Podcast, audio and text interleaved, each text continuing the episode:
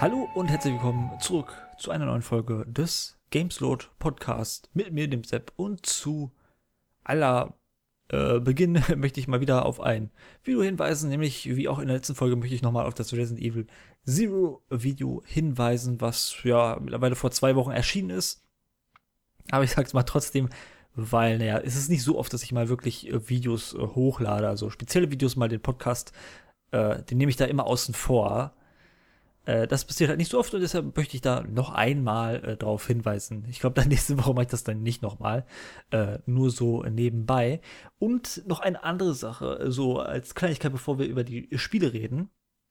Denn äh, was die Spiele angeht, habe ich auch äh, etwas ähm, noch zu sagen, was so den Podcast in der Zukunft betrifft. Aber jetzt möchte ich erstmal auf die 14. Folge, also auf die nächste Folge in zwei Wochen kurz kommen, weil es mir aufgefallen, gerade eben, beziehungsweise eigentlich schon vor längerer Zeit, aber jetzt gerade ist mir nochmal ja so vor Augen geführt worden, dass in zwei Wochen die Folge ähm, ein paar Tage ist, bevor ich Klausuren habe. Deshalb wird das so ein bisschen schwierig. Also die Folge ist am 21. wird die sein, aber falls es am Sonntag kommt, das ja eigentlich regelmäßig der Fall ist mittlerweile, dann äh, habe ich am 26. und am 27. also ne, äh, später in äh, der Woche danach äh, ähm, habe ich dann Klausuren.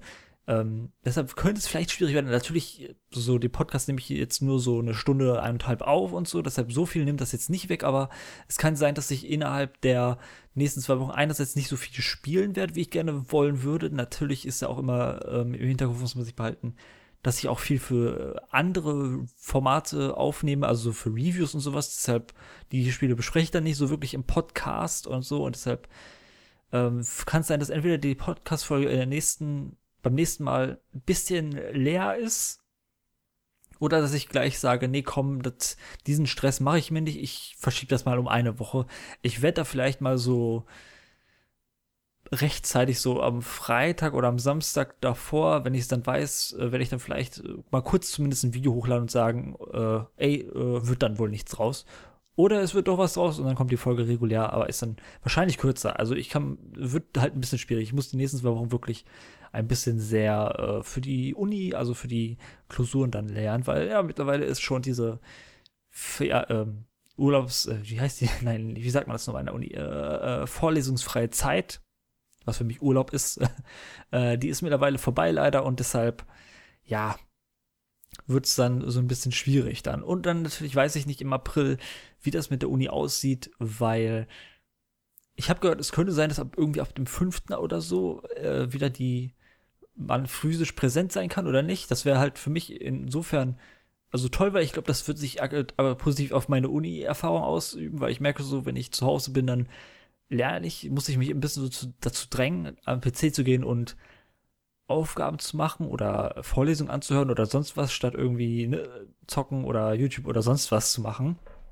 Weil ich dann physisch zur Uni fahren muss, auch wenn das für mich halt persönlich jetzt sehr, sehr lange ist, äh, dann ist es doch für mich besser.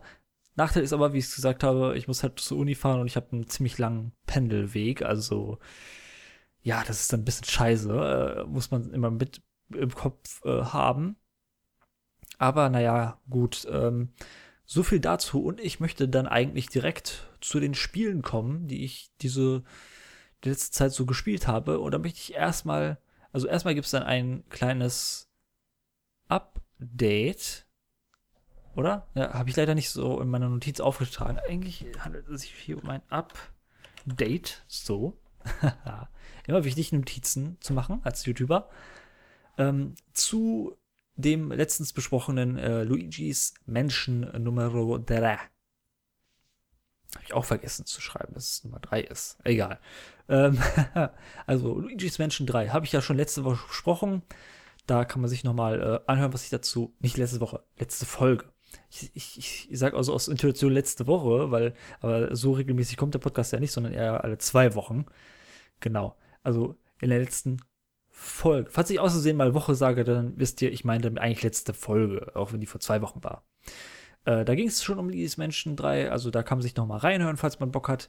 Ich möchte nur sagen, dass ich so, ich war ja schon fast kurz äh, vor dem Ende und also zwei, drei Stunden vor dem Ende und mittlerweile hat sich so mein Eindruck einfach bestätigt. äh, den ich so vom Spiel hatte, ist einfach ein sehr, sehr einfaches Spiel, äh, was einfach viele schöne, nette Ideen hat, was Rätsel angeht, was auch ein paar Gegner angeht und Gegner-Designs und sowas, äh, Bosse gerade eben, ähm, die einfach so schön sind anzuschauen oder nicht anzuschauen unbedingt, aber schön zu erleben. Das genieße ich so wirklich, wenn Leute kreativ so ihr, ihr Ding äh, machen als Entwickler. Da bietet jede Etage dieses, ja, äh, spukenden Hotels, was Luigi da von Geistern befreien muss, bietet da immer irgendwie ein neues Thema. Das heißt, irgendwie eine Etage, wo es dann um Piraten geht oder eins, wo es ums antike Ägypten geht und wo es dann, wo dann der ganze Boden voller Sand ist und sowas, was auch so ein bisschen äh, für einige Rätsel wichtig wird. Auch da wieder äh, Rätsel und Gegner und sonst was sind nicht sonderlich schwierig. Die kann man auf sehr, sehr einfache Arten und Weisen für gewöhnlich besiegen. Aber dennoch fand ich da die Kreativität ganz cool zu sehen. Ähm, es sieht einfach echt toll aus. Es sieht für mich einfach aus wie so ein Pixar-Film. Äh, wie ein guter Pixar-Film. Selbst auf der Switch, äh, lustigerweise. Ähm, hat aber, muss ich sagen, so muss, äh, finde ich, wenige Cutscenes leider. Ja, am Anfang viele, aber später wird es dann ein bisschen mau bis zum Ende, wo es dann halt eben ne, so eine gute End-Cutscene gibt, aber mehr auch nicht. Äh, und leider halt keine Story so wirklich. Und die Dialoge, also dieses in den Cutscenes, die ja durchaus schon mal so ne, zwei, drei Minuten gehen können, wird leider nicht gesprochen, sondern immer nur so ein bisschen gestikuliert und dann hört man immer so, äh, so, so Töne vom, oh, sorry, Töne von Luigi oder Guigi, ne, dem Koop-Partner, falls man das im Koop spielt, wie ich das äh, gespielt habe. Da hört man so ein, zwei Töne, so, oh, ah, oder, ähm, aber die äh, sprechen nicht richtig. Oder manchmal sagen sie so ein Wort, wie es halt eben für die Typen üblich ist. Also Luigi, Mario und sonst was. Diese einsilbigen äh, Sachen. Und äh, Dialoge gibt es halt schon, aber nur in Textboxen und meistens äh, spricht nur Luigi selbst da, äh, sagt er überhaupt nichts, sondern ne, der ist so ein klassisches Beispiel für einen, der so eine Spielfigur, die so ein bisschen die Fülle ist äh, für einen selber. Da gibt es ja diesen Professor, den man da trifft, der irgendwie aussieht wie so ein Kleinkind. Äh, der hat dann so ein paar Texte, die aufsagt, aber selbst da, ne, die Texte kommen so in, äh, in der Spielwelt, aber nicht in den Cutscenes. In den Cutscenes ist er auch so ein stummer Charakter, der einfach nur so Töne von sich gibt. Also keine gesprochenen Dialoge gibt es im Spiel. Ähm, und alles in allem muss ich sagen, bekam irgendwann später sogar der Gedanke, wäre ich jetzt jünger, würde ich das Ganze hier viel, viel mehr mögen. So hat's, fand ich es halt eben sehr angenehm, aber auch nicht mehr. Also ich finde es ein Spiel, was wirklich sehr, sehr gut für zwei Leute geeignet ist. Ich hatte da so ein bisschen im Kopf, ne, sei es, ne, man ist ein Pärchen oder man, man ist ein RWG und ein Mitbewohner. Also kurz gesagt, ähm, man lebt einfach in einem, in einer Wohnung mit mehreren Leuten. Und diese Leute sind entweder, sagen wir mal, gar keine Gamer ähm, oder Gamer, aber nur begrenzt oder auch Leute, die einfach vollkommen anderes Spielinteresse haben als man selbst und deshalb zockt man nicht so oft mit denen was anderes, aber man aus irgendeinem Grund will man dann doch irgendwie was zocken, selbst wenn es mal mit irgendwie als Beispiel jemand ist, der nicht so oft zockt, dann ist das eigentlich so der, ich möchte sagen, der kleinste gemeinsame Nenner. Für die, falls man zocken will, der gar nicht so äh, zockt, da ist es einfach zu erlernen. Das ist ein sehr simples Spiel, wie ich gesagt habe. Oder der wenig spielt auch natürlich. Und selbst jemand, der einfach schon zockt, aber ein unterschiedliches Interesse hat, also unterschiedlich andere Spiele mag als man selbst, ähm, da könnte es, okay, da könnte es sein, dass es vielleicht auch nicht in den Geschmack fällt. Aber vielleicht fällt es dann doch, weil es dann halt nicht so wirklich äh, viel Abstoßendes an dem Spiel gibt andersrum als jemand, der das allein oder was ich also mir noch kurz äh, um was mir so eingefallen ist, auch ein Beispiel. Also ich habe ja gesagt, mir würde es besser gefallen, wenn ich jünger wäre. Andersrum wäre ich irgendwie älter und hätte vielleicht ein Kind oder so oder das wäre so so fünf, sechs oder so. Ich weiß nicht wie, wie viel ist das ja spielfrei gegeben. Ich schau mal kurz. Ab sechs, dachte ich mir eigentlich schon. Hätte mich jetzt gewundert, wenn es zwölf wäre oder so. Äh, ja gut, aber sechs kann man nicht verstehen. Ne, wenn man dann so ein Kind hat mit sechs oder sieben oder so, das ist sowas, wo man gut ranführen kann, wo man gucken kann, jo, Kindle, äh, du machst mal das Rätsel. Als Erwachsener wird man sich, wird man schnell darauf kommen, aber so als Kind ist es vielleicht so eine gute Übung und sowas, so logisches Verständnis und sowas. Aber als Erwachsener ist das dann nicht so und um mal vom also im Koop macht es einfach Spaß. Es ist gut, dass hier wirklich gut Koop integriert wurde, weil dafür ist es so sehr, sehr gut gemacht. Alleine würde ich niemand sagen, ja, jetzt komm, ich setze mich mal eine Runde hin und zock jetzt mal eine Luigi, äh, Luigi's Menschen. Habe ich ja richtig Bock drauf. Ja, nee, äh, nee. Äh, dafür bietet es das, was es bietet, bietet es einem nicht zu dem Maße, wo man irgendwie was man nicht irgendwie in anderen Spielen kom bekommen könnte. Story existiert halt nicht für Leute, die wirklich Wert auf Story legen. Das, der Combat, also die, das Kampfsystem, äh, Bezug auf wie man gegen die Geister kämpft, ist halt zu simpel, ne? Halt eben, ne? Geister aufsaugen, flupp. Oder ne, manchmal muss man irgendwie Gegner äh, blenden. Und dann äh, kann man die aufsaugen oder so. Also da ist nicht wirklich viel. Manchmal kann man halt eben an den Bossen ein bisschen knabbern war auch vielleicht bei mir ein und zweiter Mal so, wo ich erstmal so zwei Minuten überlegen musste oder drei. Hat auch vielleicht ein bisschen damit zu tun, dass ich das ein bisschen sehr äh, zerkluftet mit meinem Bruder gespielt habe. Irgendwie so eine Woche dann nicht mehr und dann zwei, eineinhalb Wochen nicht mehr äh, und so. Deshalb habe ich dann äh, eigentlich wollte ich das schon zur letzten Woche, äh, zur, letzte, zur letzten Folge, meine ich, das Spiel durchhaben, aber dann kam dann doch noch ein bisschen zu viel. Und ich habe sehr, sehr lange nicht das Spiel gespielt und deshalb da, da äh, vergisst man auch vielleicht ein oder zwei Spielmechaniken und sonst was, aber auch so, äh, also ne, die Story, wie gesagt, da, das ist kein Storyspiel für Storyspieler wie mich, hat kein interessantes Kampfsystem für Leute, die sich da irgendwie reinfuchsen, ist auch kein richtiger Plattformer oder Jump, kein richtiges Jump-Run-Spiel, wie man es hierzulande nennt. Ähm, da bietet es vielleicht ein oder zwei Sektionen, aber auch da wieder, da gibt es Alternativen, die viel, viel besser sind und so. Und deshalb finde ich, mein Fazit zu Iris Menschen ist so, das kann man sich gerne mal auf die Box äh, schreiben, äh, auf die Spielverpackung.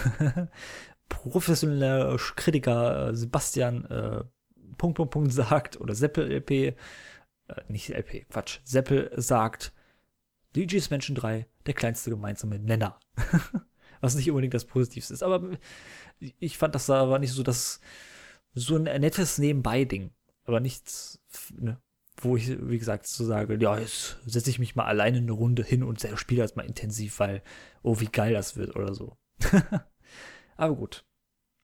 Das war's für den ersten Teil und äh, nach der kleinen Pause geht's weiter mit zwei weiteren Spielen, die ich die letzten zwei Wochen so ein bisschen gespielt habe. Also wir hören uns dann sofort wieder. So, da wäre ich wieder und mal das nächste Spiel, was hier besprochen wird, lautet Dear Esther.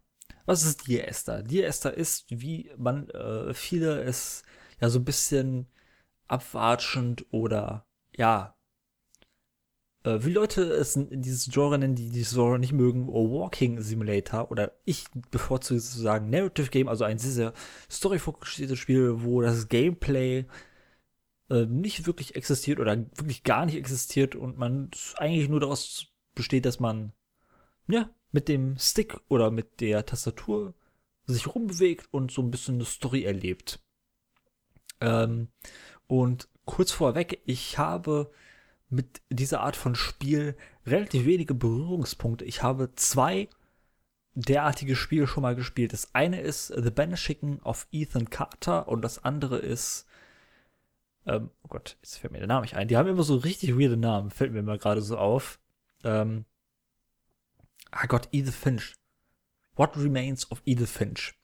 Ähm, beide Spiele haben mir gefallen, fiel mir damals, als ich gespielt habe, relativ gut, weil ich sagen muss, mittlerweile so richtig viel an Ethan Carter erinnere ich mich, da erinnere ich mich nur so vage dran, während im absoluten Gegenteil Red Remains of Edith Finch mir noch sehr gut in Erinnerung geblieben ist und eins meiner liebsten Spiele des äh, damaligen Jahres gewesen. Ich glaube, es war 2017 kam das raus.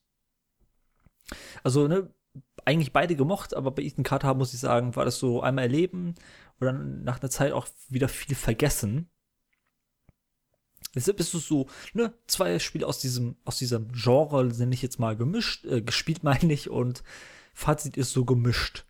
Äh, und nun wollte ich den Ganzen mal so ein bisschen auf den Grund gehen, aus verschiedenen Gründen. Oder ich, ich kann es ja gleich nennen, äh, sagen, das hat ein bisschen was mit dem zu tun, was ich am Anfang des Podcasts gesagt habe, nämlich dass ne, es wird ein bisschen schwierig aktuell. Einerseits, weil ich wieder eine Klausurphase habe, andererseits, weil auch so langsam, nachdem die Klausurphase vorbei ist, meine äh, äh, ähm, meine äh, Vorlesungszeit wieder beginnt an der Uni und ich auch wahrscheinlich wieder physisch an der Uni präsent sein muss, weil dann die Corona-Maßnahmen äh, gelockert werden.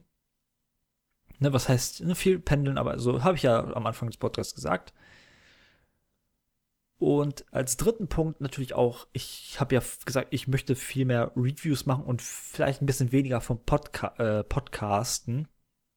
Deshalb werden weniger Spiele im Podcast besprochen, viel mehr kommen als Review, in Videoform, ein, also separates Video meine ich jetzt.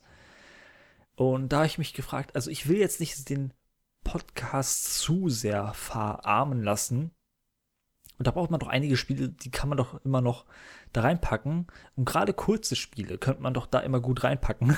Und da fällt mir ein, welche Spiele sind traditionell sehr, sehr kurz? Natürlich diese Narrative Games, beziehungsweise diese Walking Simulator. Da war es auch schon der Fall so, bei Benchen auf Eden Carter. Das war auch nur so zwei, drei Stunden lang, während auch Edith, äh, What Remains of Edith Finch unter zwei Stunden lang ist. Ich glaube, das waren nur so 90 Minuten oder so. Ich kann mal ganz kurz gucken.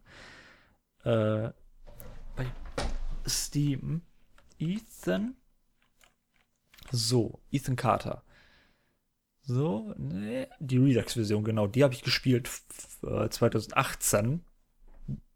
3,7 Stunden laut Steam, also unter 4 Stunden. Und, Moment, für das Protokoll. Edith. So, Red Remains of Edith Finch habe ich gespielt 106 Minuten. Es wird sogar in Minuten angezeigt, nicht in Stunden. also extrem kurze Spiele für gewöhnlich. Da dachte ich mir so, die kann ich eigentlich immer mal gut.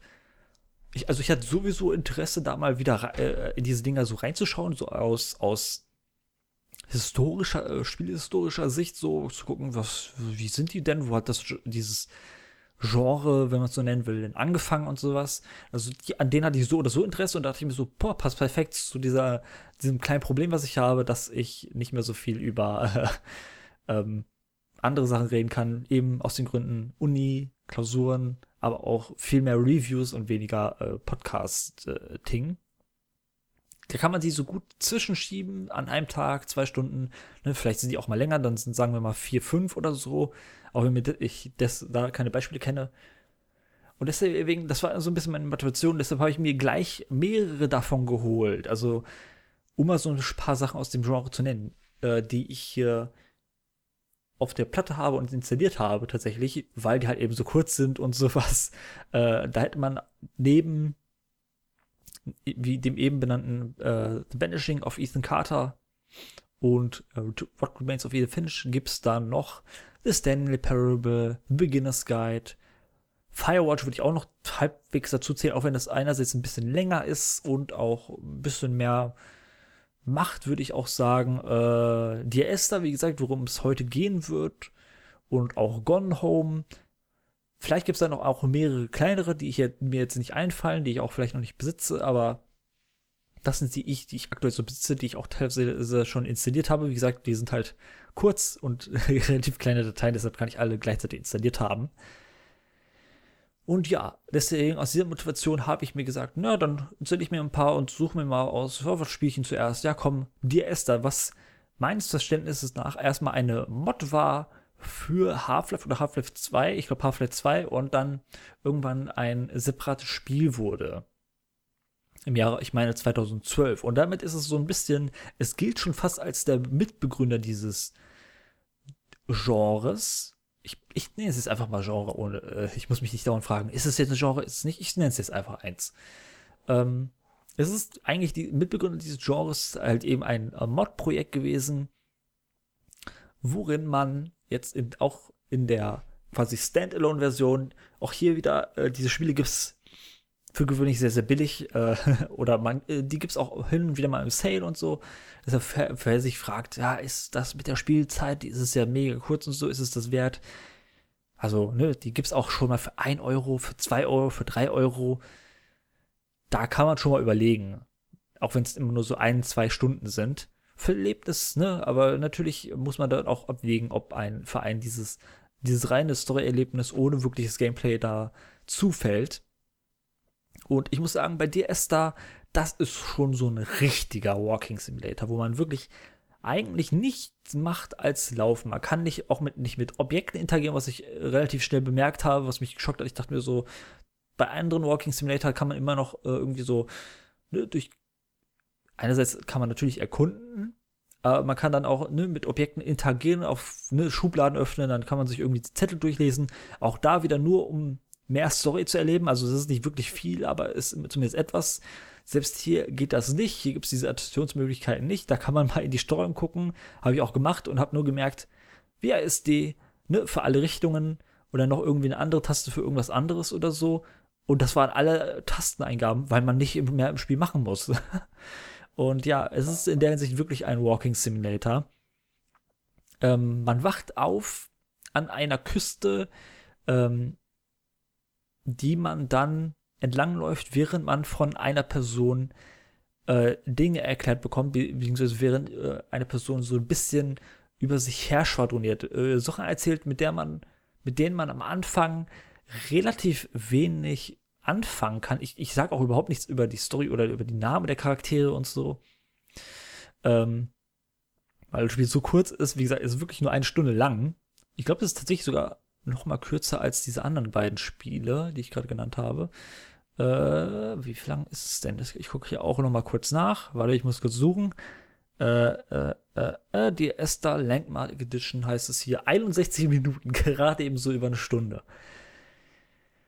Ähm, also ich sage da nicht mal nichts über Story, ich sage nur, man ist halt eben an dieser Küste, wacht man auf, eine Person erzählt zu einem so ein bisschen etwas darüber, was, wo es am ehesten darum geht es zu entschlüsseln und zu entziffern. Aber das Gesagte erscheint eine lange Zeit lang sehr, sehr bedeutungsschwanger und eigentlich fast schon nichts sagen. Man kann da, konnte, kann da über in dieser einen Stunde, die man da spielt, sehr, sehr viel rumschwadronieren. Okay, was könnte das bedeuten und wie hängt das in Zusammenhang und was hat das damit, damit zu tun, dass ich gerade irgendwie so eine Küste entlang laufe?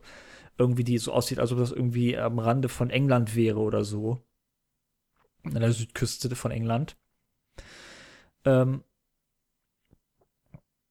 und am Ende muss ich sagen, bietete es für mich nicht so viel Interessantes. Am Ende gibt es dann vielleicht so eine, nicht wirklich eine Aufklärung, aber etwas, womit man dann mehr anfangen kann, womit man vielleicht so eine richtige Richtung äh, erfahren kann, was denn in der Story abgegangen ist. Aber auch mehr nicht. Und deshalb für mich muss ich leider sagen, für mich bietet dieses Spiel relativ wenig Interessantes. Es sieht einfach, es sieht ganz toll aus, wenn man bedenkt, dass es eigentlich eine Mod gewesen ist für Half-Life 2 und so. Das ist auch so ein, glaube ich, Ein-Mann-Projekt oder Zwei-Mann-Projekt, also so ein relativ kleines Team und sowas. Halt eben aus passionierten Leuten gewesen. Deshalb finde ich in der Hinsicht ganz cool aus. Also von der, nicht nur der reinen Grafik, aber auch vom, vom Art Design her ganz cool anzusehen nette Gegend halt. Ähm, auch wenn man merkt, das ist kein kleines Budget und deshalb haben die so die Landschaft so designt, wie sie sie designt haben am Ende im Spiel. Ähm, es gibt einen Entwicklerkommentar, den der eigentlich sich ganz gut eignet, das Spiel ein nochmal, ein zweites Mal durchzuspielen. Den habe ich mir aber leider jetzt nicht angehört. Deshalb kann ich zu dem leider nichts viel sagen. Ich habe überlegt, ich wollte auch der Vollständigkeit halber machen, nur mal das Spiel quasi durchspielen. Es ist halt eben sehr, sehr kurz mit dem Entwicklerkommentar. Ähm, hab mich aber dann, ich hatte da einfach keine Lust leider, weil da hat mich das Spiel leider nicht genug gepackt. Äh, um das nochmal mit Entwicklerkommentar zu hören. Und außerdem, ich weiß nicht, ob die dann vielleicht nicht sogar zu viel einem sagen, sodass man, also ein Teil des Spaßes, den ich am Spiel hatte, war eigentlich am ehesten noch, ne, wie gesagt, dieses rum drüber grübeln, was denn gerade das Spiel mir gesagt oder ähm, wie das Gesagte mit meinem Handeln zu tun hat. Wo gerade die, was passiert, also was gerade passi passiert hier gerade. im Grunde genommen. Ähm, und wenn dann der Entwicklerkommentar vielleicht viel, der nimmt da vielleicht viel der Magie weg, vielleicht aber auch nicht. Wie gesagt, ich weiß es halt leider nicht. Ähm, es kann aber gut sein, um das mal abzuschließen, dass mir das Spiel nicht so gut gefallen hat, weil ich in der falschen Stimmung war. Ich habe ja gerade gesagt, ich habe das Spiel eher so nicht aus aktivem Interesse gespielt, schon ein bisschen. Wie gesagt, Spielhistorie und ich möchte mich ein bisschen mit dem Genre auseinandersetzen. Gleichzeitig dachte ich mir auch schon so, ja, das ist der Anfang dieses Genres, ne, wie gesagt, also von dem, was man so weiß, mit 2012, als es Standalone erschienen ist, ich glaube 2008 war, kam es als Mod raus, wenn ich mich nicht irre. Ich habe es jetzt nicht aufgeschrieben, aber ich habe so ein bisschen recherchiert. Verzeiht mir, falls ich das falsche Erinnerung habe. Deswegen, es ist so der Anfang des Ganzen und deshalb dachte ich mir so, da, so viel wird da wahrscheinlich nicht drin sein und war es am Ende nicht. Und ich habe so ein bisschen gespielt in der Erwartung von wegen, ja, das wird mich wahrscheinlich nicht hucken und so. Ich spiele das eher aus den genannten Gründen. Ne? Ich brauche halt was für den Podcast, um da was zu besprechen. Und da kann man so ein einstündiges Spiel mal gut dazwischen quetschen. Hat dafür gesorgt, dass mir das Spiel nicht so wirklich. Oder hat vielleicht dafür gesorgt, dass das Spiel bei mir weniger gut gewirkt hat, als es hätte wirken können. Ich glaube, so oder so hätte mir das Spiel nicht so, hätte mich das nicht vom Hocker gehauen, äh, weil das einfach nicht so viel bietet. Da gibt es auch einfach größere Spiele,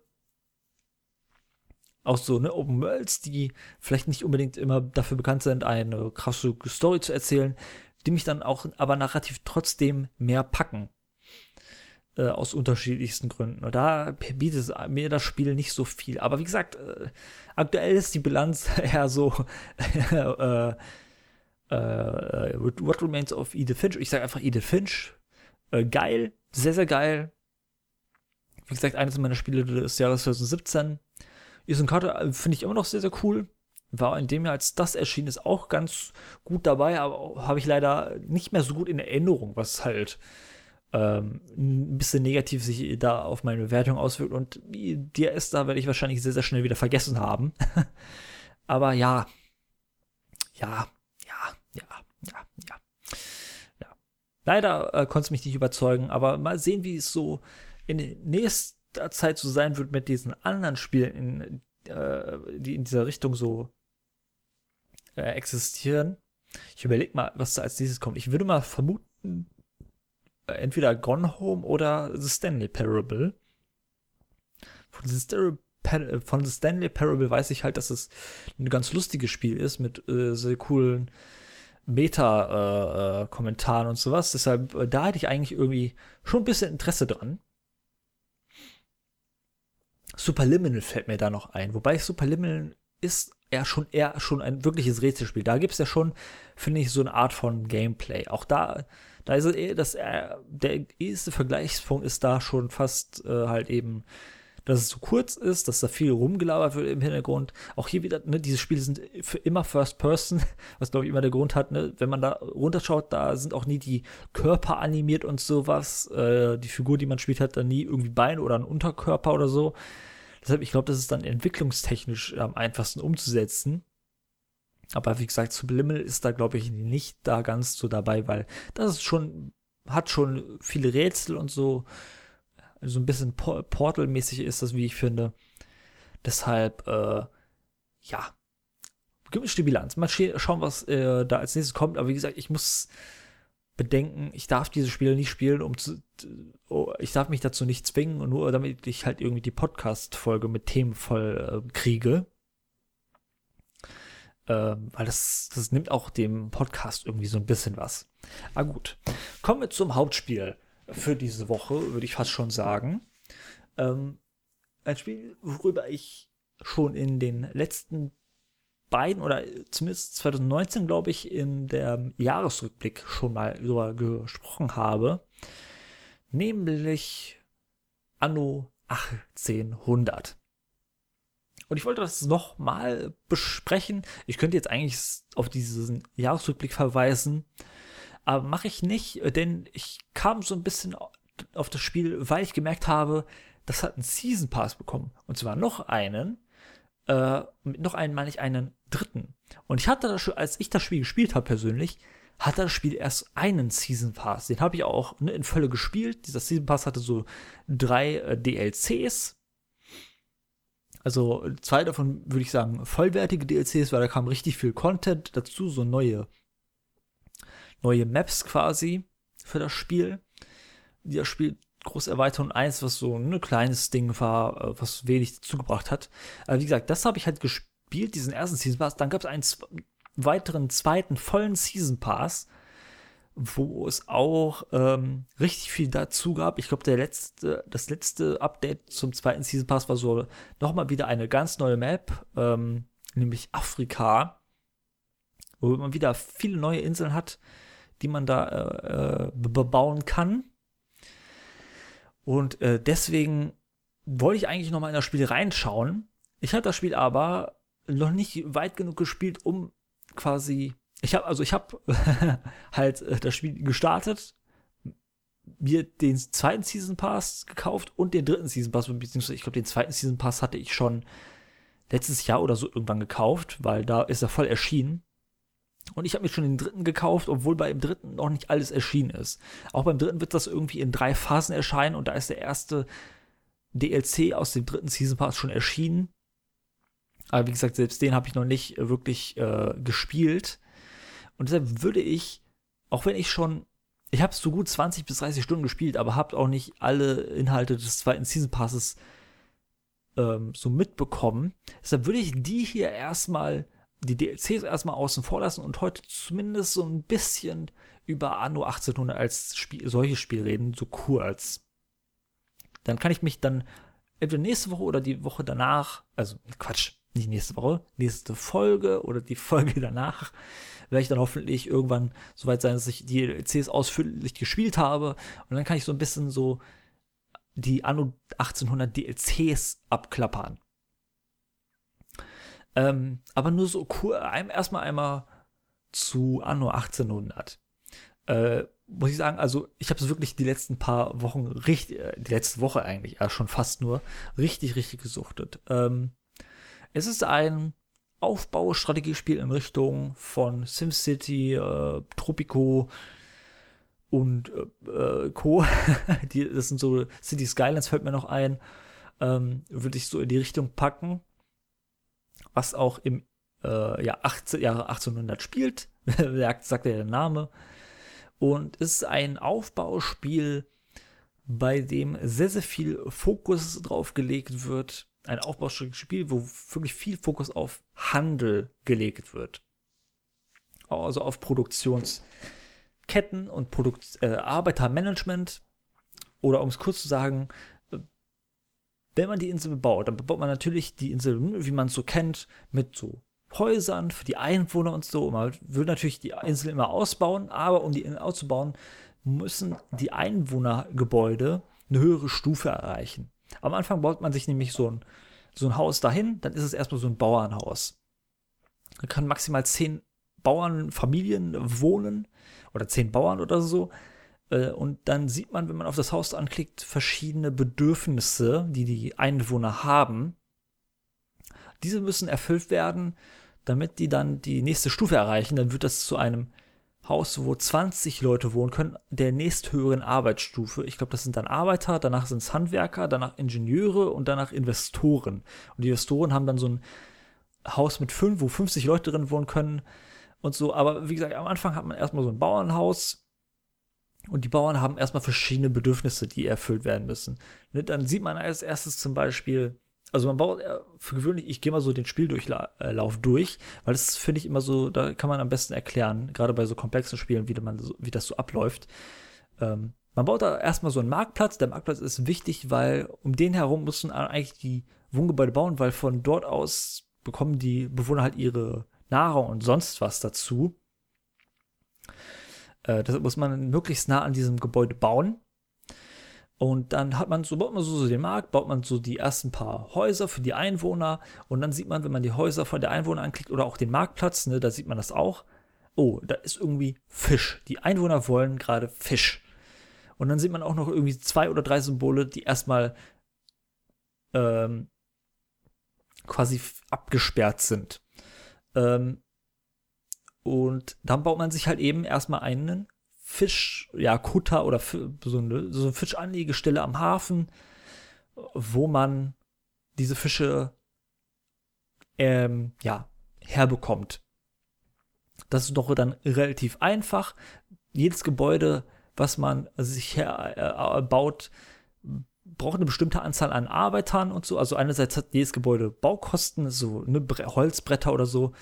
Deshalb äh, am Anfang braucht man eigentlich erstmal so eine, so eine Holzfällerlager und äh, Holzverarbeitung, damit man erstmal Material zu bauen hat.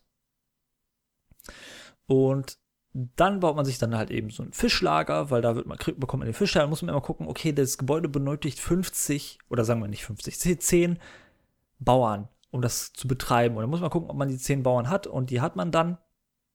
Und dann funktioniert es gut. Da gibt es äh, oben in der Mitte des Bildschirms so eine Bilanz von wegen, wie viele Bauern leben auf der Insel, minus wie viele davon sind irgendwie beruflich beschäftigt. Deshalb muss man da immer positiv haben, damit man immer, ne, immer wenn man ein neues Gebäude baut, weiß, okay, ich habe immer noch Leute aus dieser Arbeiterkategorie zur Verfügung, äh, weil, damit die da arbeiten können. Es wird auch so sein, dass später unterschiedliche Gebäude unterschiedliche Arbeitertypen benötigen. Ne? Bei so einem, die ersten Gebäude, die brauchen natürlich alle nur Bauern, während dann später auch Gebäude hinzukommen, äh, wo dann, sagen wir mal, Uhren hergestellt werden oder Nähmaschinen oder so. Die brauchen dann natürlich bessere Arbeiter, die können nicht Bauern arbeiten, sondern da werden dann irgendwelche besseren Arbeiter benötigt. Also so fängt es dann erstmal an und dann kommt man auch zum Beispiel dazu, dass die Leute ne, Bier wollen, ne, um mal so den Tag zu, äh, den, den, äh, ne, nach der Arbeit sich schön, schön auszuruhen. Und das wird dann komplizierter, weil dann muss man einerseits einen äh, ein Feld anlegen mit ne, Hopfen oder was weiß ich was.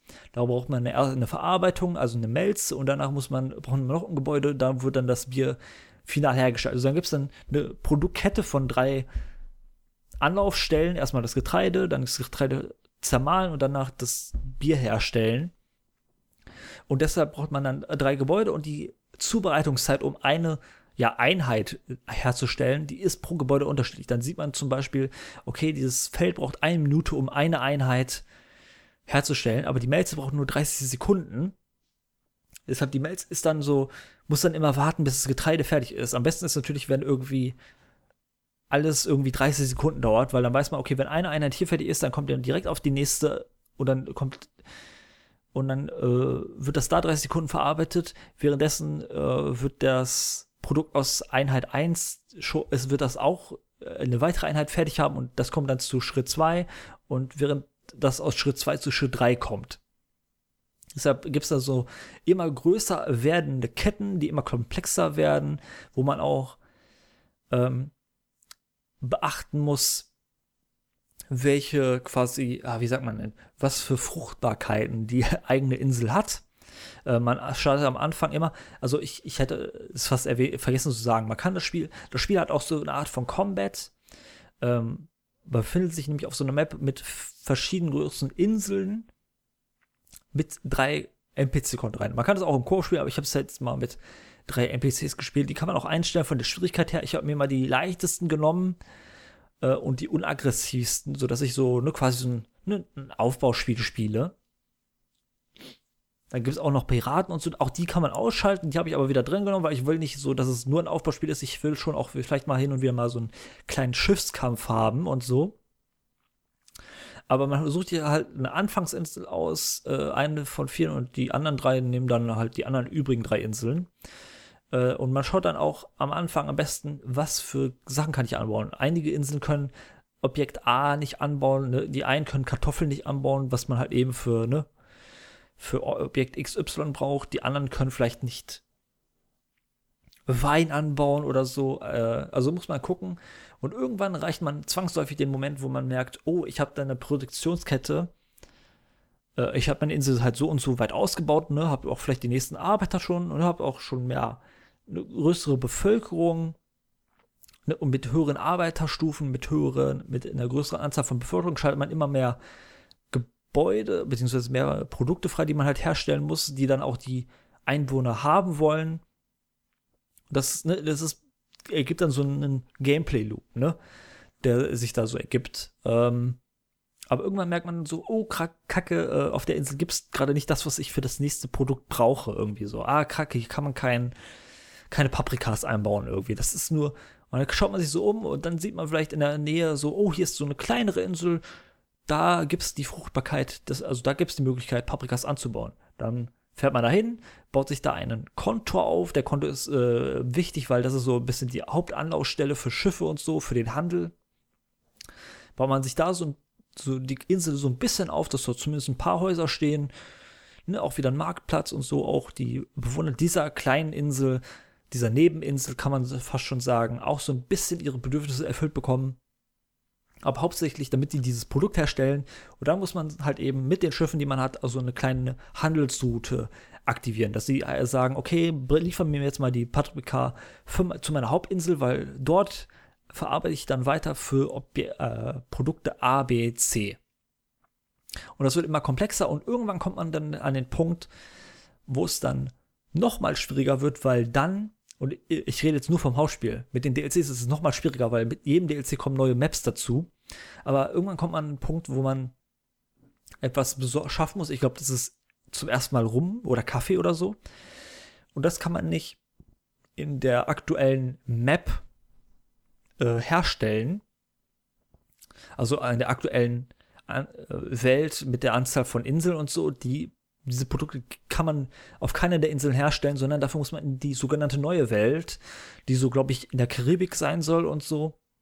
Und dort muss man sich dann quasi so eine kleine Kolonie aufbauen, wo man dann halt eben dieses, diesen Rum herstellen kann, den Kaffee herstellen kann äh, und sonst was und den dann in die äh, zur Hauptinsel in der alten Welt rübertuckert. Ne, was dann natürlich immer noch mal länger dauert, weil, ne, wenn dann so ein Schiff, wenn man das von der einen Map auf die andere Map schickt, dann dauert das immer so vier, fünf Minuten und sowas, bis das dann einerseits in der anderen Map ankommt und nochmal vier, fünf Minuten, bis es dann wieder zurück in der Ursprungsmap ist. Äh, und dann haben auch noch in der neuen Welt nicht alle Inseln alles, was man haben muss, ne, sondern ne, der ich glaube auch Gold ist etwas, was man nur in dieser neuen Welt auf, abbauen kann. Und das hat nicht jede Insel. Nicht jede Insel hat diese äh, Goldquellen.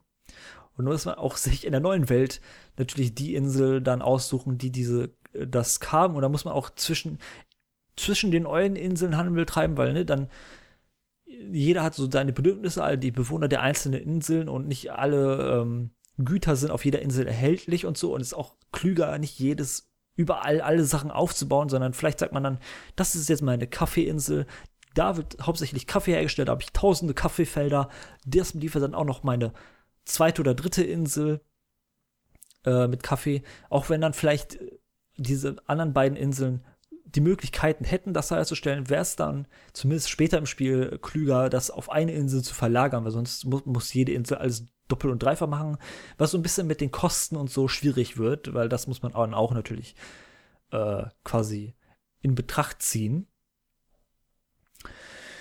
Also im Grunde genommen wird das alles immer komplexer und man, muss immer mehr Handelszug machen, weil dann Objekt A zu Objekt, äh, Punkt B gebracht werden muss und sonst was. Äh, und es kommen immer ja äh, Sachen her, die man herstellen muss, wo immer die Produktionsketten immer komplexer werden ähm, die Leute bekommen immer mehr Bedürfnisse. Irgendwann hat man so den Punkt erreicht, wo die Leute sagen, ich brauche Elektrizität für mein Gebäude. Ne? Weil die vorigen Gebäude waren halt eben, ne, diese Bauernhäuser, die Handwerkerhäuser, die waren halt nicht elektrisch und so. Da war halt, ne, ist halt 1800, da war alles manuell und so. Äh, und da braucht man Elektrizität. Und da muss man halt eben auf der Insel Öl an, äh, abbauen und äh, dann so Schienen auf der Insel verlegen, was dann ein bisschen schwierig ist, weil falls man das nicht schon weiß, und es war halt eben bei mir vor zwei Jahren, als das Spiel rauskam, nicht so, dass man, dass das zu dem Punkt kommt, dann hat man quasi die Insel von der Struktur her so aufgebaut, was übrigens auch ein Punkt ist, den ich vergessen habe. Jede Insel ist halt, halt eine bestimmte Größe und muss auch so ein bisschen auf den Platz aufpassen, weil irgendwann ist auch die Insel vielleicht mal voll. und dann äh, hat man ein Problem. Ja, und auch natürlich eine Leute, wenn dann man irgendwann ein Industriegebäude hat, ne, wo dann so der schwarze Rauch aus den Schornsteinen kommt und schön die Umwelt verschmutzt, da wollen nicht unbedingt die Leute neben wohnen, ne? Da braucht man sich natürlich, guckt man natürlich, okay, da, wo jetzt diese Minen und so sind, da baue ich direkt mal schon mal mein, mein Industrieviertel hin, während die Bewohner ganz am anderen Ende der Insel sind, ne? Und nicht so viel von der Umweltverschmutzung mitbekommen. ne, und nicht die dreckige Luft atmen müssen und so. Das gefällt denen ja auch nicht und dann sind die auch unhappy. Und dann gibt es auch sowas wie ne, Streiks und sowas, ähm, äh, die die Leute machen können. Man kann auch teilweise, wenn man merkt, dass von einem Produkt nicht genug hergestellt wird, kann man auch die Arbeitszeiten der Leute erhöhen. Das erhöht die Produktivität und dann wird halt eben mehr, mehr werden mehr Einheiten von den einzelnen Objekten pro Sekunde, pro Minute äh, hergestellt. Dadurch sinkt aber die Laune. Also muss, wenn man das macht, muss man auch bedenken, dass die zumindest irgendwie auf andere Art und Weise happy sind, dass da, da keine Ahnung, ihr Alkohol bekommt stattdessen äh, als Entgegenleistung und so. Deshalb ist, so, ist es so ein Geben und Nehmen irgendwo. Einerseits müssen die Leute arbeiten, um die Produkte herzustellen, die dafür, so, die dafür sorgen, dass sie happy sind. ähm, und ja, äh, wo ich gerade stehen geblieben? Ich, äh, es vertragt es sich so gerade, weil es so komplex wird. Aber am Ende muss man sagen, wird es halt eben ein Clusterfuck, weil man so auf so viele Sachen achten muss. Ne, ist auch immer nervig. Manchmal gibt es so die Momente, äh, wo ich verflucht, dass ich dann doch die Piraten ins Spiel eingebaut habe, weil dann kommen die da und dann greifen die so ein Schiff an, was äh, vielleicht mal so eine, auf einer so eine Handelsroute ist, so von A nach B, von, ne, von meiner von einer Nebeninsel irgendein Produkt auf meine Hauptinsel bringt. Und einige Schiffe, die man sich so bauen kann, bei so einer Werft, ähm, die haben keine Kanonen, die können sich nicht selber verteidigen. So ein kleiner Schoner oder so ein, so ein Clipper, die haben eine ordentliche, die können vielleicht Sachen laden, aber können sich nicht verteidigen. Äh, deshalb äh, können die dann mal kaputt gehen. Man kann auch dafür sorgen, dass man, ne, dann baut man noch so ein zweites Schiff, das ist dann nicht dafür für den Handel da, sondern eher darum, das erste Schiff zu verteidigen. Ähm, aber wenn man es nicht macht, kann es auch schon mal sein, dass ein Schiff kaputt geht. Wenn man Pech hat, ist es auf einer Handelsroute und dann äh, ja, ist das Schiff kaputt und diese Ware wird nicht mehr von Insel B nach Insel A geliefert und das Produkt kann nicht mehr hergestellt werden, weil ein Mittel dazu fehlt und dann werden die Leute unglücklich und dann hat man ja Stress. Dann kollabiert so ein bisschen das Kartenhaus äh, äh, und alles fällt so in sich zusammen und man kriegt so Panik. gerade am Ende wird es dann komplexer wird, dann muss man auch sagen, okay, Gott, jetzt schnell, äh, ähm, schnell ein Schiff herstellen. Oh Gott, drei Minuten, oh, in drei Minuten, in drei Minuten werden die Leute ganz schön unglücklich sein. Was sich auf die Laune auswirkt, ne? Man hat, hat auch sowas wie, äh, alle paar Minuten äh, sagt ein Spiel, dass irgendwie so ein Zeitungsartikel fertig ist. Und äh, in dem stehen dann Sachen und der wirkt dieser Zeitungsartikel wirkt sich dann auch auf die Laune der Lau Leute aus. Äh, positiv sowie negativ. So, man kann es auch tatsächlich ähm, so ein bisschen lenken. Also man kann quasi äh, in die freie Presse eingreifen ähm, mit, ein, mit so einer Ingame-Einheit, die sich Einfluss nennt. Die wird benötigt, weil ähm, ähm, die, die begrenzt so ein bisschen, man kann nicht unendlich viele Schiffe bauen mit unendlich, unendlich vielen Kanonen, weil irgendwann ist dann so eine Grenze erreicht, sondern man braucht Einfluss und ne, sagen wir mal so, so, ein, so eine Fregatte, so ein ne, gutes Schiff zum Kämpfen, das kostet dann irgendwie vier, fünf Einfluss, von denen man dann, sagen wir mal, 100 am Anfang hat. Und da muss man bedenken, dass man so ein bisschen, man kann auch halt eben diese Zeitungsartikel so ein bisschen lenken, falls man irgendwie merkt, oh, da ist, steht was drin, was die die Produktivität der Leute verringert und das wirkt sich natürlich schlecht auf mein, meine Produktion aus äh, und mein, dementsprechend auf meinen Handel. Ja, dann benutze ich mal ein bisschen Einfluss und sorge dafür, dass dieser Artikel verschwindet und dann steht, da was Positives, dass die Laune der Leute verbessert, die Produktivität oder so erhöht ähm, oder sonst was. Auch das kostet Einheit, äh, Einfluss. Einfluss bekommt man, indem man halt eben Level aufsteigt, so eine, die Be Bevölkerungsanzahl steigt, man neue Stufen erreicht und so. Und deshalb, das muss man auch so ein bisschen abwägen. Man kann nicht alle äh, tausend Schiffe haben, so eine tausend Mann Flotte und dann einfach alles kaputt machen und alles für sich beanspruchen.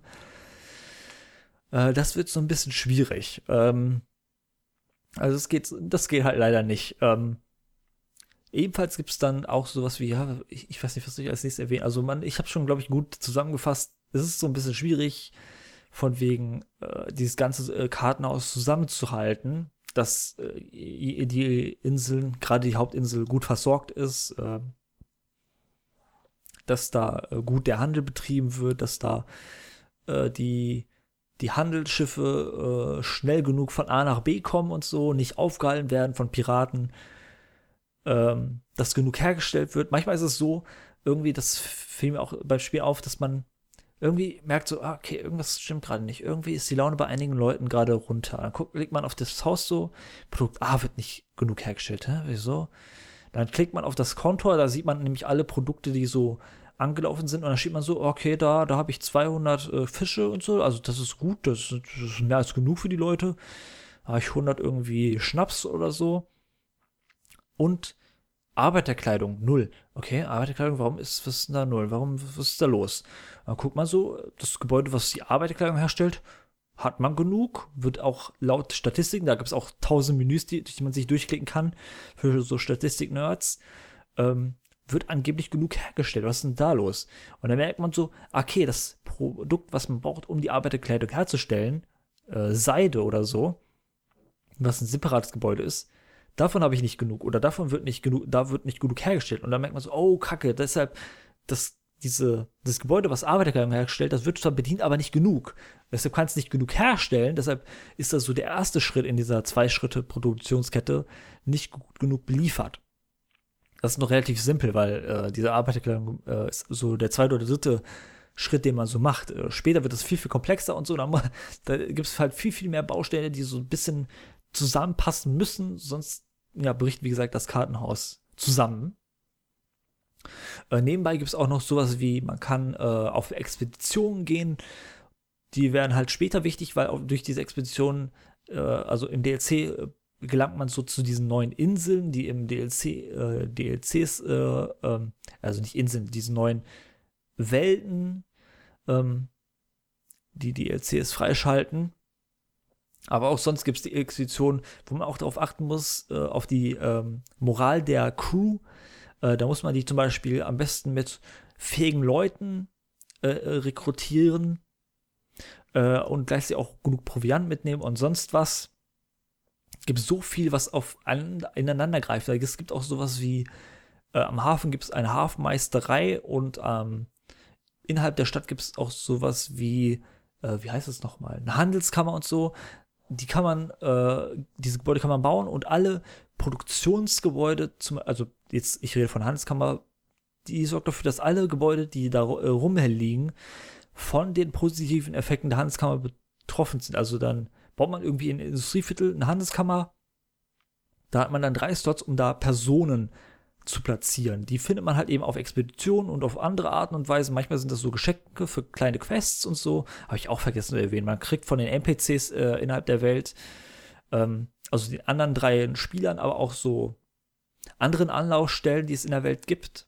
So Händlern, äh, die auf offener See sind, bekommt man hin und wieder so Quests. Da gibt es auch so, kann man auch so Leute gewinnen quasi, die kann man dann in die quasi Handelskammer einsetzen und der sorgt dafür, dass, keine Ahnung, bei den Baum äh, Baumfällerhütten irgendwie 50% mehr Bäume gefällt werden. Deshalb erleichtert es so ein bisschen diese Produktionsreihe. Und dann kann man sagen, dann, dann baue ich eine Holzfällerhütte ab, weil das äh, gleicht sich dann ja aus. Dann habe ich weniger Kosten. Es stellt aber die gleiche Menge äh, an Produkten her. Oder so. Oder ne, dann gibt es auch sowas wie ein Rathaus. Wenn man das irgendwie in so ein Wohnviertel baut, dann kann man da irgendwie auch Leute einsetzen, die dafür sorgen, dass die, das ein, die Einnahmen sich erhöhen. Ähm, das ist auch so ein Grund, warum man diese Produktionsketten hat. Ne? Die Endprodukte wie Fisch, wie Schnaps, wie, wie Bier und so, die sorgen auch dafür, dass die Leute äh, Geld dafür bezahlen und das sind natürlich dann die eigenen Einnahmen. Auch so merkt man immer, wenn mal irgendwas schief läuft, dann merkt man so direkt, wie man irgendwie plus 500 äh, Geld pro ne, Einheiten pro Minute, äh, Sekunde oder Minute oder sonst was äh, nur noch auf statt auf plus 500 auf plus 50 ist. Dann merkt man schon so, okay, irgendwas ist gerade los. Irgendwie ist gerade, irgendwas ist, läuft gerade schief. Das ist immer so mein erster Anhaltspunkt, wenn man so merkt, wie so die, Ab die Einnahmen fluktuieren. Es gab zum Beispiel so einen Moment, äh, so 10 Stunden, 15 Stunden in meinen aktuellen Playthrough rein, wo ich so krasse Probleme hatte, dass ich teilweise so in, im Minus war. Da hatte ich zum Beispiel irgendwie 200.000, 300.000 Geldeinheiten, Dollar sage ich jetzt mal, und ich habe pro, pro Minute oder so minus 2000 gemacht, weil irgendwie ich mit der Produktion nicht richtig herkam. Da hatte ich irgendwo drin so einen kleinen Hänger. Und äh, da muss ich das erstmal lösen. Und mittlerweile, das ist so schön befriedigend, mittlerweile bin ich so, liefere ich so gut ab, dass ich irgendwie plus 20.000 pro Minute mache und mehrere Millionen auf, dem, ne, auf, dem, auf der hohen Kante habe. Also mehr als genug, um so frei Schnauz zu bauen. Aber auch da merke ich, wie manchmal sind es plus 29.000, manchmal sind es nur plus 22.000. Das heißt so, oh shit, irgendein Produkt da oder mehrere Produkte da, äh, die werden irgendwie nicht richtig hergestellt. Da ist irgendwas ein Fehler. Äh, äh, natürlich, ne, auch weil einerseits, weil auch die Einbewohnerzahl steigt, steigt logischerweise auch der, äh, der Bedarf und da muss man auch äh, schauen, dass man von den älteren Gebäuden äh, neue nachbaut, damit mehr produziert werden kann. Oder halt, wie gesagt, man kann auch die Arbeitszeiten der Leute erhöhen, das hat den gleichen Effekt. Äh, bis zu 50 Prozent kann man die, die, Arbeitszeiten erhöhen. Auch da, wie gesagt, ne, die Laune ist davon abhängig der Leute. Und ja, das ist so ein bisschen das Hauptspiel. Das ist leider, ich würde eigentlich fast schon eher über das, die DLCs reden. Einen davon habe ich schon, äh, einen DLC aus dem ersten Season Pass habe ich schon wieder durchgespielt. Ähm, ja, da möchte ich auch irgendwie erst nächste Woche drüber oder beim nächsten Mal drüber reden, wenn ich dann auch vielleicht ein bisschen so in die anderen ganzen DLCs reingeschaut habe. Aber an und für sich, also das Spiel hat übrigens auch einen Story-Modus, den habe ich vor zwei Jahren gespielt oder so, habe ich aber hier in diesem Fall nicht gemacht, sondern hier habe ich mir einfach so ein freies Spiel gemacht und so. Deshalb äh, so, dass so ist die Story eigentlich eher nur so, von dem, was ich noch in Erinnerung habe, Mittel zum Zweck gewesen, damit man halt eben so eine coole Geschichte, so ein, so ein bisschen was nebenbei hat, so ein Nebenmotivator. Aber so oder so bietet es doch immer noch äh, so, äh, bietet es von sich an schon so einen interessanten Gameplay-Loop. Man hat, das bietet einem immer wieder ein neues Ziel an, was man sich so vor Augen führen kann. Und so, und deshalb, das ist so das, der, der Gesichtspunkt an diesem Spiel. Ist auch bei vielen Aufbauspielen so, bei Tropico kann ich sagen, Tropico ist auch ein Spiel, was ich noch weiß, das erschien im gleichen Jahr wie Anno. Ich glaube sogar nur einen Monat später. Nee, einen Monat vorher.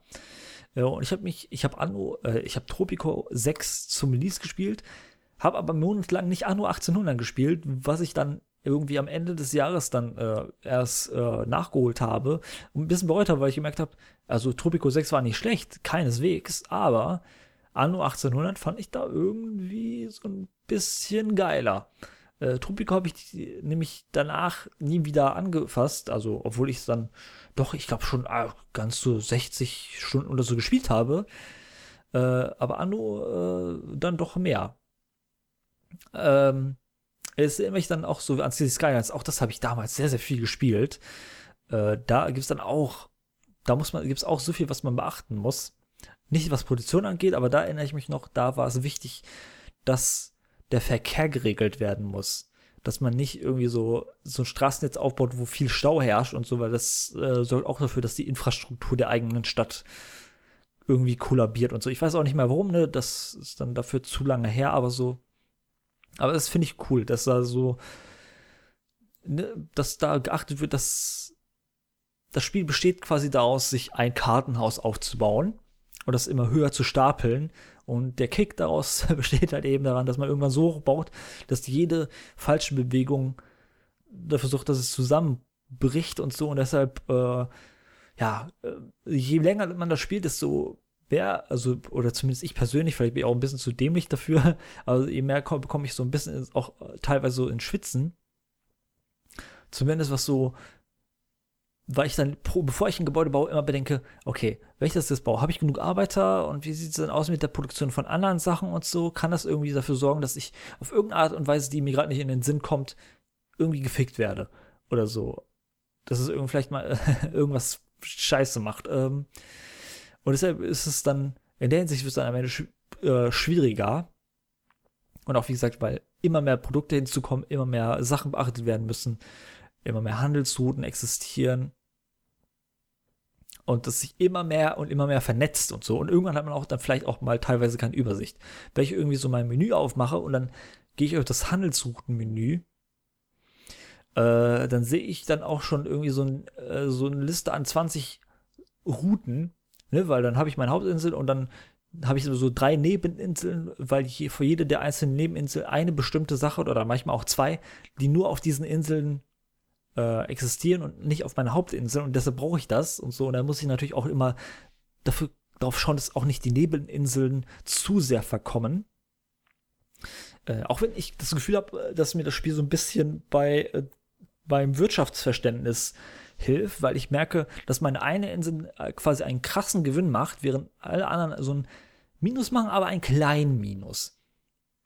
Und das ist auch nicht weiter schlimm ist, weil dafür die kleinen Inseln immer noch irgendwo auf eine gewisse Art und Weise unterstützt sind und deshalb nicht so, eigentlich gar nicht mal so schlimm ist, dass sie ein Minus machen, solange die Grundbilanz ein, ein positive ist. Habe ich so irgendwie ein bisschen so daraus gezogen. Äh, aber da reicht es nicht genug für einen finalen Rock. Da gibt es auch noch so viele andere Sachen. Ich, es gibt auch so eine Art Diplomatie-Menü, was auch, wie gesagt, nur wichtig ist, wenn man so ein bisschen das Spiel sich schwieriger macht als ich. Ich habe, wie gesagt, von diesen drei Schwierigkeitsstufen, äh, von denen man sich so die NPC-Gegner äh, auswählen kann, habe ich immer nur so drei Leute gewählt, die auf Stufe 1 sind. Deswegen, man kann im Diplomatie-Menü die anderen anklicken und dann sieht man so, okay, was für eine militärische Stärke haben die so im Vergleich zu mir? Und äh, wie krass ist ihre Wirtschaft im Vergleich zu meiner? Das ist das, was ich dann zum Beispiel immer mal gerne mache. Man kann auch irgendwie so ein bisschen anders interagieren, ne? falls man gerade mit dem Krieg hat, was man auch machen kann. Äh, kann man da die irgendwie beschwichtigen, man kann auch Geld schenken, um sich so ein bisschen mit denen gut zu stellen. Und ja, wird vielleicht später für mich wichtig, weil vielleicht irgendwann sind halt alle Inseln belegt und so. Das ist auch so eine Sache, die ich gemacht habe. Ich habe irgendwann relativ nach drei oder vier Stunden äh, innerhalb des Spiels, weil ich halt das Spiel schon mal gespielt habe, direkt gesagt, okay, ich segel jetzt so zu drei oder vier anderen Inseln, auch wenn ich sie noch nicht benötige, äh, claime ich sie sogar äh, schon mal. Ne? Dann, man braucht halt eben dafür irgendwie so ein bisschen Holz und so ein bisschen Stahl um so seinen Kontor dort aufzubauen, also diese, diese Hafenwerft. Und sobald man die Hafenwerft auf einer Insel gebaut hat, dann ist sie, für einen, äh, ist sie von einem geclaimed. Deshalb habe ich mir am Anfang direkt ein paar Inseln geclaimed. Äh, äh, vor den NPCs die weggeschnappt. Äh, oh ja. Das ist auch so irgendwie so ein bisschen so, habe ich die, das Spiel so ein bisschen ausgetrickst. Äh, weil ich so die meisten Inseln äh, äh, für mich beansprucht habe, während die anderen sich über den Rest knebeln müssen. Aber irgendwann kommt es vielleicht mal der Punkt, wo ich dann so viele Inseln schon habe, aber die auch alle voll bebaut habe und dann irgendwann sagen muss, ja komm, jetzt muss ich leider mal Krieg gegen einen der Gegner führen, um mir irgendeine der Inseln von denen zu äh, snacken, äh, zu, zu klauen. Wobei ich glaube, man kann die auch sich erkaufen quasi so langsam ähm, wenn ich mich richtig entsinne. Aber wie gesagt, dazu kam ich halt noch nicht. Ich bin halt so, so 20, 30 Stunden in meinem neuen Playthrough drin. Und der hat leider nicht äh, nur für das Hauptspiel gereicht und noch nicht für die DLCs so richtig. Da möchte ich eigentlich erstmal beim nächsten Mal drüber reden. Sofern es dann möglich ist. Das war es aber erstmal für diese Folge. Äh, abschließend möchte ich nur sagen, dass, äh, wie gesagt, die kommende Folge so ein bisschen schwierig ist mit den Klausuren für mich. Deshalb äh, Zeit, falls sich das dann doch um eine Woche verschiebt, nach hinten. Ähm, also danach meiner Klausurphase, Moment, was wäre das denn? Also heute ist ja der siebte, die nächste Folge wäre eigentlich am 28. und ich habe, wie gesagt, am 26. und 27. glaube ich. Wobei 27. ist ein Samstag. Habe ich da. Hm, das ist aber weird. Aber ich meine, das war der 27. Dann wird vielleicht äh, falls es nicht der 21. ist, wird es dann der 28. sein. Verzeiht mir, falls dann das um eine Woche sich verschiebt oder die Folge am 21. vielleicht ein bisschen kürzer ist und weniger Inhalte hat. Äh, ja, ist halt äh, der Klausur, den Klausuren äh, geschuldet.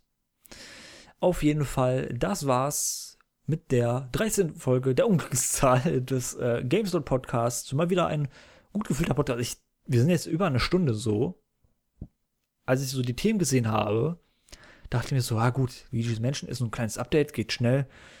Äh, die Esther würde ich auch schnell abhaken. An 1800, na gut, da habe ich, möchte ich noch nicht die DLCs besprechen, für die ich das Spiel eigentlich neu äh, nochmal gestartet habe. Äh, es ist aber doch über eine Stunde gegangen. Und wie gesagt, nächstes Mal gibt es dann hoffentlich die DLCs von Anno. Und wie gesagt, beim dritten Season Pass, da ist halt nur der erste DLC schon drauf erschienen. Und da wird es noch zwei weitere geben. Und ich glaube, ich finde es interessant, dass es quasi jedes Jahr, seitdem das Spiel 2019 erschienen ist, einen Season Pass gehabt. Ne? Season Pass 1 gab es halt eben zum Release im äh, Jahr 2019. Season Pass 2 war halt für das Jahr 2020, äh, Jahr über das Jahr hinweg. Und das dritte Season Pass für das dritte Jahr. Und ich weiß nicht, ob also ob es dann tatsächlich Jahr für Jahr einen neuen Season Pass gibt, bis es dann quasi das nächste Anno gibt. Hätte ich, glaube ich, nichts dagegen, weil dann gibt es immer so einen Grund, ja, vielleicht nicht jedes Jahr, aber vielleicht auch je, mal jedes zweite Jahr, sagen wir mal, mal wieder da rein reinzuschauen. Deshalb kann es sein, dass ich vielleicht irgendwie später im Jahr noch mal über dieses ganz, äh, über Anno 1800 rede, um dann noch mal die nächsten DLCs abzuarbeiten. Da würde ich aber, glaube ich, nicht das Spiel nochmal von neu starten. Wie gesagt, ich habe halt hier das Spiel, obwohl ich eigentlich noch einen Speicherstand von damals hatte, habe ich den extra gelöscht und nochmal neu angefangen, weil ich mehr äh, wusste noch von damals, oh, da hatte ich so einen Spielstand, wo ich gerade richtig mich irgendwie verzwickt habe. Wie gesagt, ne, Kartenhaus bricht zusammen und so. Ich habe es ja mehrmals schon erwähnt. Hat sich so vernetzt, dass ich, wenn ich das jetzt nach einem, über einem Jahr oder eineinhalb Jahren, wo ich es nicht gespielt habe, starten würde, würde ich da komplett nicht klarkommen. Deshalb habe ich das so ein bisschen genutzt, um zu sagen, gut, jetzt starte ich einfach mal ein neues Spiel, lerne das Ganze von der Pike neu. War auch, glaube ich, ein bisschen nötig. Und selbst wenn, es ist nicht so schlimm, ich finde bei den Aufbauspielen ist es irgendwie diese Anfangsphase für mich persönlich immer die beste, weil die am, ja, am unbeschwertesten ist. So am, am leichtesten fast schon. Und das dann pro Spielstunde irgendwie eigentlich immer komplexer wird und ein bisschen anstrengender, wenn auch nicht nie eigentlich schlimm. Ich glaube, das ist auch so ein Grund, ne, Leute, die Strategie, Aufbaustrategie mögen, mögen, müssen es zwangsweise auch mögen, auch wenn es dann irgendwann schwieriger wird. Vielleicht mögen sie auch gerade, weil es irgendwann schwieriger wird. Äh, ich, ich finde da doch irgendwo meinen Reiz darin, diese komplexere, äh, komplexer werdenden Aufgaben zu lösen. Aber ja, das war's mit dieser Folge und wir sehen uns dann in der nächsten Folge wieder. Hat euch diese Folge gefallen? Lasst doch gerne mal ein Like da, lasst gerne ein Abo da. Und ja, wie gesagt, äh, wir sehen uns dann in Folge 14, entweder in zwei Wochen oder im Notfall in drei Wochen. Mal sehen, wie es dann mit den Klausuren läuft. Wünschen mir da Glück. Äh, ja, also bis, äh, bis zum nächsten Mal. Haut rein.